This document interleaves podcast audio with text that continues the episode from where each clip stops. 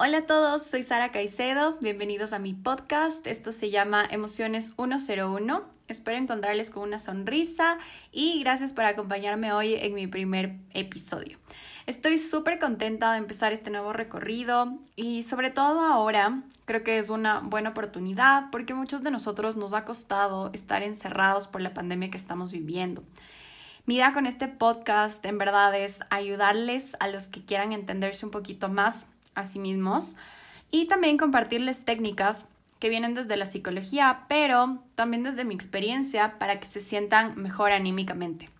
Entonces, les cuento eh, más adelante de qué se trata y cómo surgió esta idea de empezar a ayudar a las personas que eh, lo necesitan. Pero antes quería compartirles un poco sobre mi historia personal para que entiendan de dónde viene todo este deseo de ayudar a los demás en este tema de manejo de emociones. Me llamo Sara Caicedo, tengo 23 años y estoy a punto de graduarme de mi segunda carrera, que es psicología. Desde siempre me gustó la idea, en verdad, de poder entender la mente, de ayudar a las personas.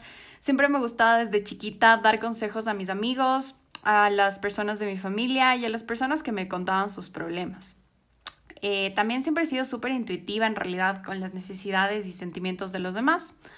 Entonces, eh, creo que lo más importante, sin embargo, lo que yo buscaba estudiando eh, psicología, era entenderme a mí misma y también entender procesos de pensamiento, saber qué significan las emociones, también aprender sobre tantas cosas increíbles que existen sobre la mente y el cerebro. Me llamaba también muchísimo la atención la psicología porque He vivido algunas experiencias fuertes en mi pasado y sin embargo, la verdad es que las personas siempre me dicen eh, como que, Sara, qué chévere que eres tan feliz o como que, Sara, siempre estás sonriendo o como, Sara, no tienes días malos, ¿por qué sonríes tanto? Y cosas de ese estilo. Entonces, la verdad es que sí, soy una persona súper feliz y positiva, siempre lo he sido. Pero claro, también tengo días en los que estoy súper mal genio, son difíciles, eh, hay muchas emociones negativas a flote, etcétera, etcétera. Pero quería contarles entonces, como les estaba diciendo, una parte de mi historia, porque yo sé y soy testigo de que sí puedes sonreír y sí puedes ver la vida de una forma súper linda y llena de agradecimiento sin necesidad de que tengas esta vida perfecta, como muchos piensan. Y es difícil, la verdad, hablar de esto en forma pública por primera vez, pero estoy convencida de que puedo ayudar a muchas personas y sobre todo a las personas que ya han pasado o que están pasando por cosas que yo ya las viví. Entonces les quiero compartir un poco de mi historia para que entiendan un poco de lo que les estoy hablando. Bueno, entonces, eh, cuando yo tenía 12 años, me cambié de mi escuelita a un colegio que era totalmente nuevo en mi escuela en realidad em, era un ambiente súper familiar, los profes nos conocían a todos, las clases eran como súper personalizadas, entonces era un ambiente súper acogedor. Pero eh, luego me cambié al colegio y fue un cambio súper grande y drástico porque primero habían muchísimos más alumnos, em, también habían muchas más chicas que las que habían en mi, en mi escuela y desde esa edad, en realidad, ya habían estas conversaciones sobre el cuerpo, sobre la imagen, etc. Entonces, para mí fue un cambio súper grande y no sabía realmente cómo encajar y empecé a escuchar y hacer caso a las cosas que el resto decía.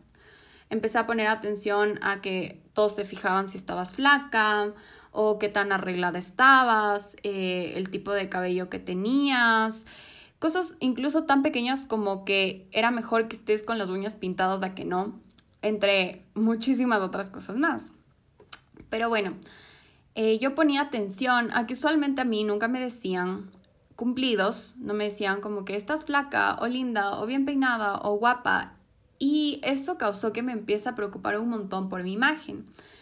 Y pensaba como que, bueno, o sea, ¿por qué no me dicen estas cosas, verdad? Y entonces dije, no, voy a empezar a bajar de peso, yo también quiero que me digan que estoy flaca, que estoy súper linda, etcétera, etcétera.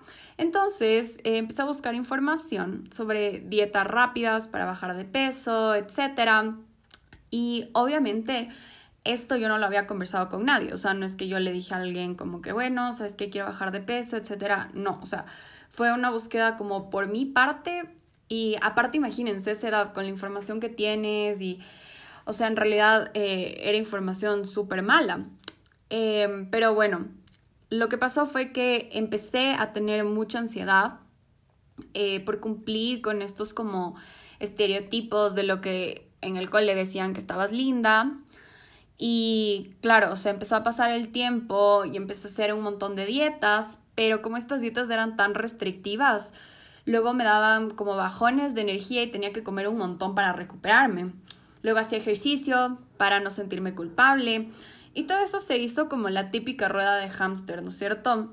Y fue aumentando. Entonces entré en realidad en un ciclo vicioso para comer, para sentirme bien, pero luego, claro, hacía mucho ejercicio para compensar lo que había comido un montón.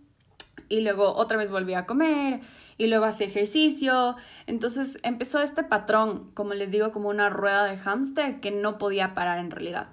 Y obviamente esto hacía que yo me sienta súper culpable y no conversaba con nadie de lo que me estaba pasando en realidad.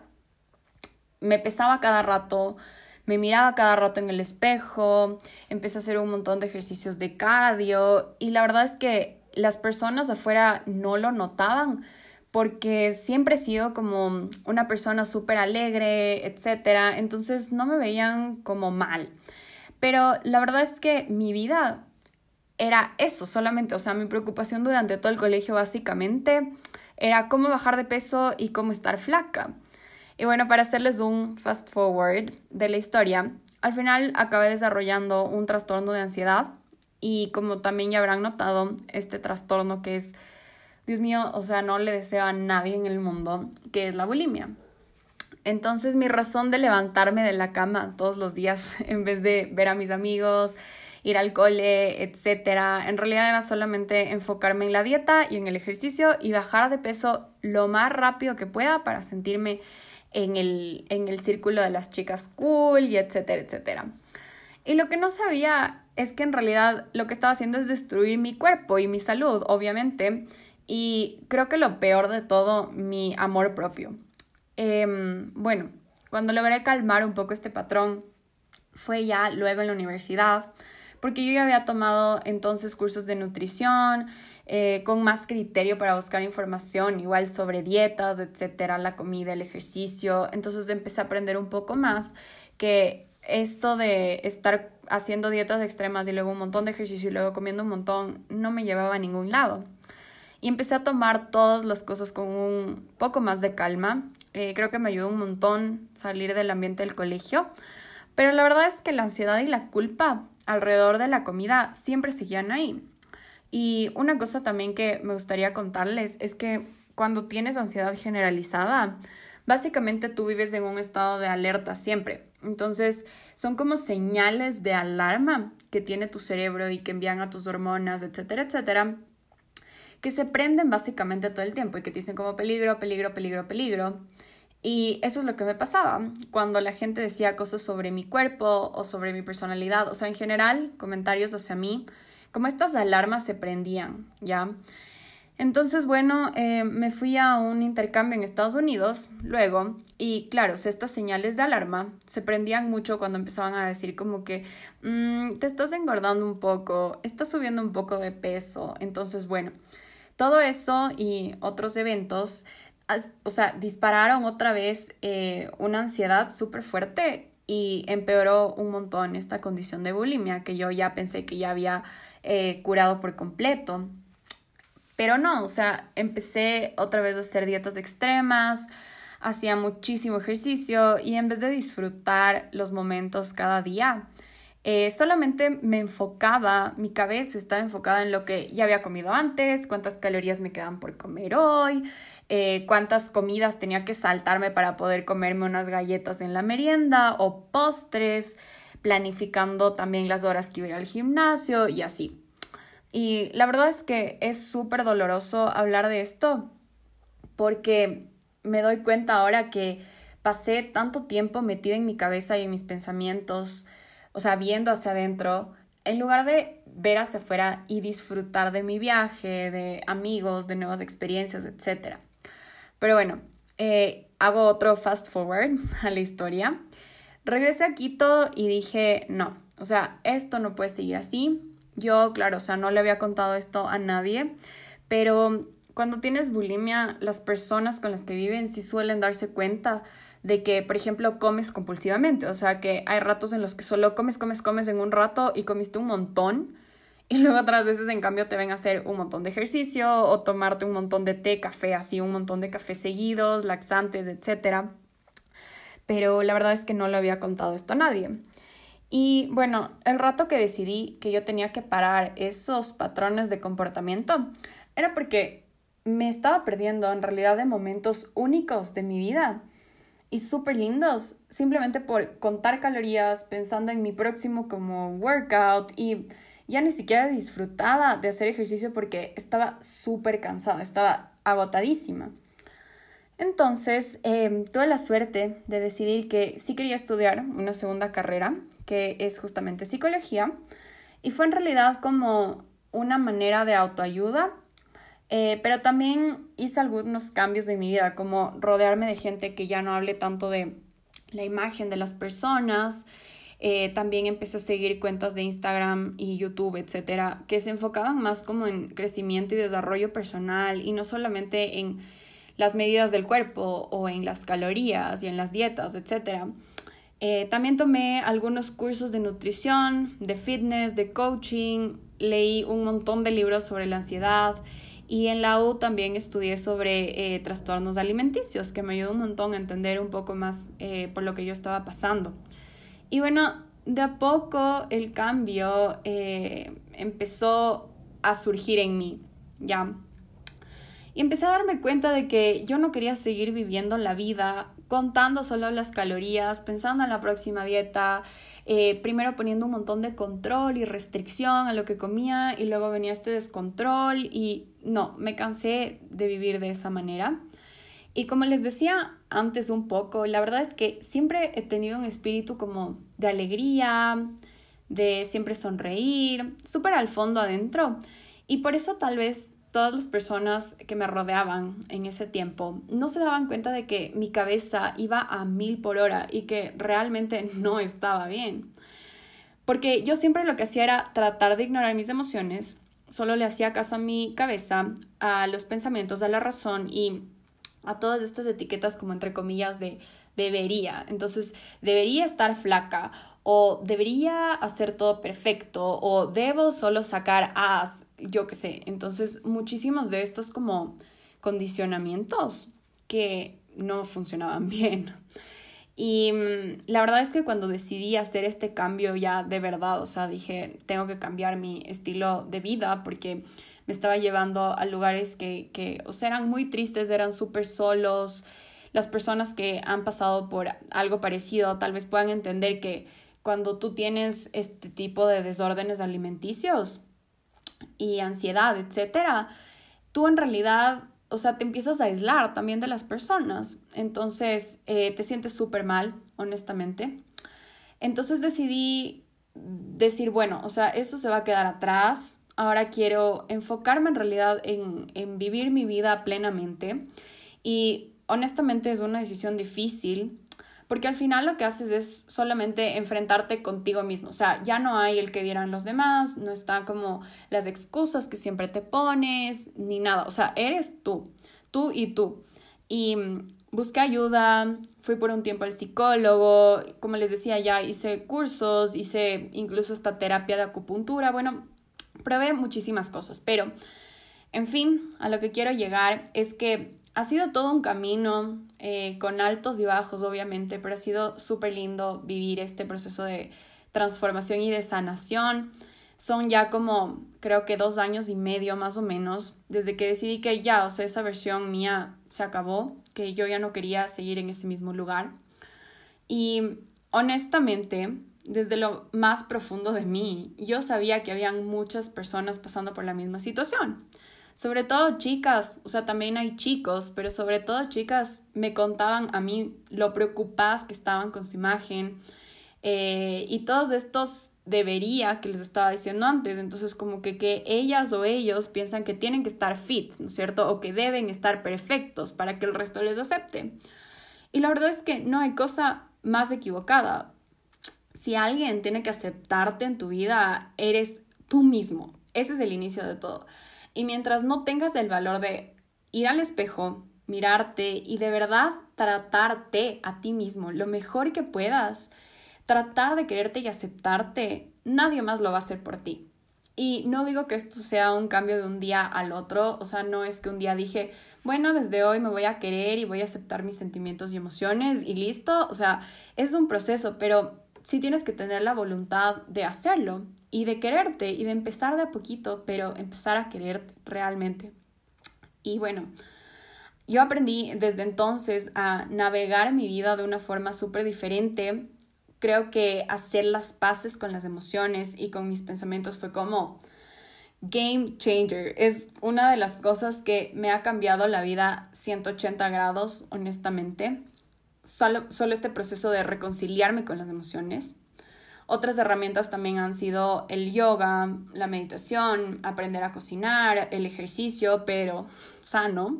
Y otras que, bueno, les puedo conversar en otro episodio. Pero en síntesis, eh, pasé de ser una chica súper insegura con su cuerpo, siempre pendiente de lo que los demás piensan de mí, siempre aceptando cualquier invitación a, no sé, salir a comer, incluso si no quería. Siempre ponía a otras personas antes que a mí misma, incluso como haciéndome chiquita para seguir estando en lugares en donde yo ya no cabía. O sea, yo ya había crecido, mi energía era mucho más grande y, quería salir de ahí, ¿ya? Entonces pasé de ese estado a ser una mujer súper segura, que acepta sus sentimientos y sus ideas y les da prioridad.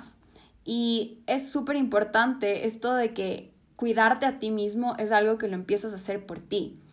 Y si te das tiempo de sentir las emociones, no solo ignorarlas y decirlas, bueno, están ahí guardadas, no importa, con tal de que todos me vean sonreír, no pasa nada. No, o sea, si tú te das el espacio y tiempo de sentir esas emociones, de perdonarte, de aprender, de conectarte incluso con tus miedos y decir, bueno, o sea, yo entiendo que esos miedos estén ahí, pero sí me quiero enfrentar a ellos, porque no tienen por qué frenarme en esta nueva como versión, si quieren, de, de ti mismo, ¿no es cierto? Y bueno, la verdad es que pasé a sonreír, con el corazón, esta vez ya de forma mucho más sincera y también teniendo un montón de gratitud hacia la vida, eh, que eso fue un cambio igual súper grande. Y este es básicamente el proceso de transformación que quiero compartirles hoy. Y sobre todo ahora en este tiempo de cuarentena, quería contarles mi historia y también empezar a brindarles herramientas que he aprendido, como les decía, a lo largo de este camino con la psicología, pero también desde lo que yo he vivido, eh, para ayudarles a entender que ahorita que estamos encerrados con nuestras emociones, no tenemos a dónde oír. Y si es que tú te das cuenta, esas emociones te van a acompañar durante toda tu vida.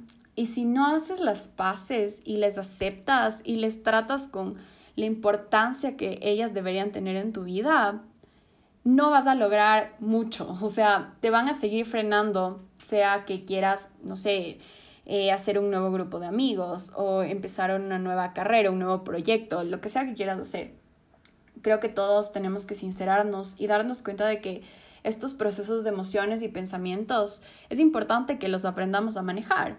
Porque si tú no logras manejarlos o canalizarlos de una buena forma, te pueden hundir y te pueden hundir bastante.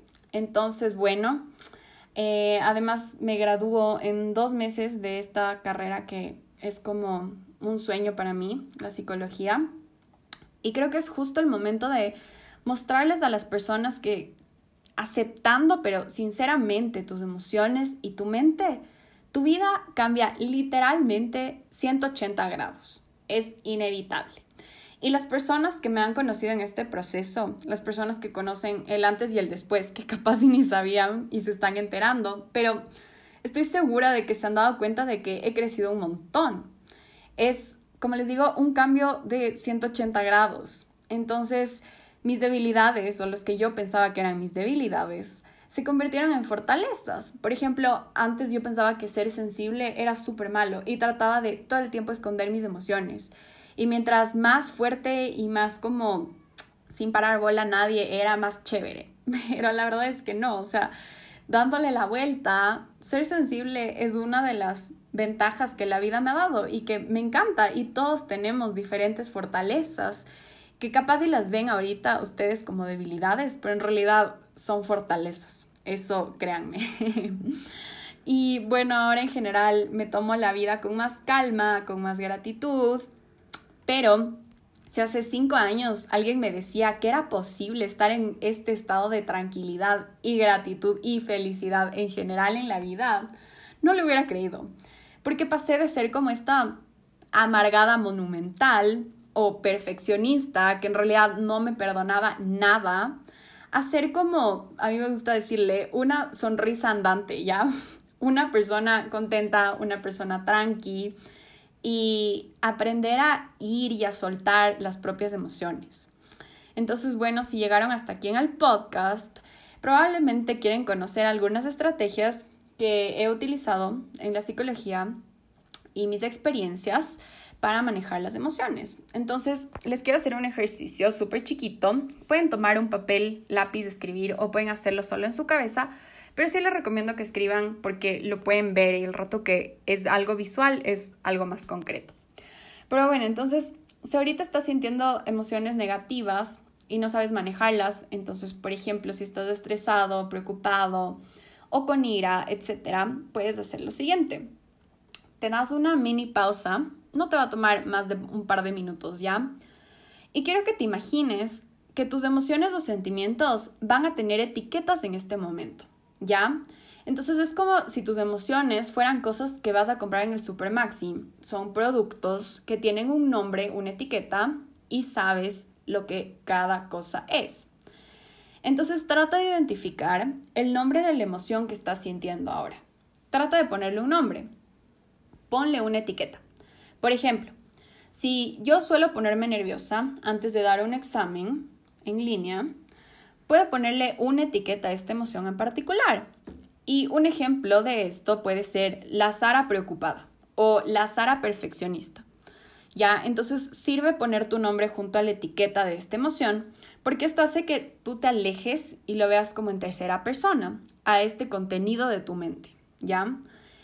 Entonces mira tu etiqueta ponle un nombre chistoso si puedes y ríete de esta etiqueta. Siempre con cariño y con amor, eso sí, pero ríete de esta etiqueta. Ponle distancia y mírala y di, ah, ok, esta es la Sara perfeccionista. Entonces, ¿qué características tiene la Sara perfeccionista? ¿Quiere sacar A en su examen? ¿Qué va a pasar si no saca A en su examen? Entonces, mírala con esta distancia y piensa que esta es una sensación pasajera. ¿Ya? O sea, tú no eres la Sara perfeccionista todo el día. Tienes muchas etiquetas diferentes durante el día. Ponte a pensar cómo eres cuando te levantas, cuando estás viendo tele, cuando estás trabajando, etc. Entonces, tú eres mucho más que ese, ese sentimiento y esa emoción que estás teniendo ese rato, ¿ya? Entonces, solo ponle atención y mírale, obsérvale un poco. Y lo más importante es que no trates de controlar la emoción que estás sintiendo. Porque mientras más control, luego hay más descontrol, ¿ya? Es una de las que a mí me gusta llamarles eh, leyes de la mente. Mientras más te prohíbas sentir diferentes emociones y las reprimes y las niegas, luego van a volver a surgir, pero con muchísima más fuerza, ¿ya? Entonces, acuérdense de esa ley de la mente. Y bueno, ahora que ya le pusiste una etiqueta a tu emoción, simplemente observa cómo te sientes con esa etiqueta y solo acuérdate que esa etiqueta, en este ejemplo, la Sara perfeccionista, no eres tú, ¿ya? Esa etiqueta es un momento pasajero en tu vida, pero eso no te define.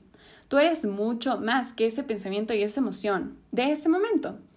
Y son tan variables al día si te pones a pensar y a ponerles etiquetas a tus otras emociones vas a ver que son súper pasajeras y que cambian durante todo el día. ¿Ya? Entonces, ahora que ya has visto con detenimiento a tu etiqueta emocional de este rato, solo acéptala y si puedes, suéltala. Pero si es difícil dejarla ir ahorita, solo ponle atención y no le juzgues. Esto es súper importante. No le juzgues, solo mírale. Al final, acuérdate que es como si estás viendo un producto en el Super Maxi, en la percha, con una etiqueta, ¿ya? Entonces tú puedes decidir qué hacer con este producto que estás viendo, que estás tocando, ¿no es cierto? Que es algo tangible. Tú puedes decidir si sigues al pie de la letra las instrucciones que tiene la caja y te crees la etiqueta de, por ejemplo, la Sara perfeccionista, o puedes en realidad ponerle tu propio toque y decidir qué ingredientes te son útiles de ese rato, cuáles te gustan y cuáles no. Entonces, cuando lo observas y le dejas estar ahí acompañándote, pronto, mucho más de lo que piensas, súper rápido, sin darte cuenta, se va a ir ella solita, la emoción. Se va a ir esta etiqueta de la emoción y tal vez vas a sentir otra, tal vez no, pero solita se va a ir. Entonces, eh, la próxima vez que te encuentres con un tren de emociones que no sabes cómo controlar, y si ya las logras identificar y les pones una etiqueta, acuérdate siempre de mirarlas con un poco de humor y vas a ver cómo estas sensaciones así se van a ir sin esfuerzo mental. Y yay, felicitaciones. Ahora estás practicando lo que se llama la inteligencia emocional. Y ya sabes que todas las emociones son útiles y que puedes aprovecharlas y usarlas a tu favor. Y bueno, con esto dicho, espero que hayan disfrutado de mi primer podcast y de este mini ejercicio que acabamos de hacer. Gracias por escuchar un poco sobre mi historia y mi recorrido, que ha sido difícil eh, tomar la decisión de contarles. Y como les digo, es un camino que nunca deja de construirse. Entonces es, es un viaje, es un proceso, ¿ya? Eh, y no es solo una meta. Pero creo que honestamente compartiendo mi historia puede ayudar a muchas personas a saber que en realidad hay otras formas de vivir, que no eres preso de tu propia mente, preso o presa de tu propia mente, que hay otras formas, o sea, siempre hay una salida. Tal vez te toma tiempo, te toman años. Imagínense cuánto tiempo llevaba yo cargando estos eventos que les he contado, pero siempre hay una salida. Siempre hay motivos para sonreír, para sentir gratitud. Y en este tiempo de vida que tenemos, eres tú él o la que decide cómo quiere vivirlo. Si aprendes a ir de la mano con tus emociones y tus pensamientos y los usas realmente en tu beneficio, o si vives luchando con ellos sin espacio jamás para tener paz mental y para ser feliz. Y más aún ahora, ponle atención a tus emociones. Porque como les decía, estamos encerrados, no puedes huir a ningún lado, estás con tus emociones y tus pensamientos. Entonces espero que se den cuenta lo vital que es reconciliarnos con nosotros mismos. Ahora es game changer, como les decía antes, realmente. Es un cambio de 180 grados el rato que tú dejas de luchar contra tus emociones y las aprendes realmente a aceptar y a usar en tu beneficio es así de fácil. Entonces, bueno, con eso les dejo hoy. Muchas gracias por acompañarme. Soy Sara Caicedo. Les dejo muy contenta de que hayan escuchado un pedacito de mi historia que quería compartirles. Me costó un montón decirla, pero bueno, espero que les ayude y nos vemos en un próximo episodio de este podcast que se llama Emociones 101. Chao.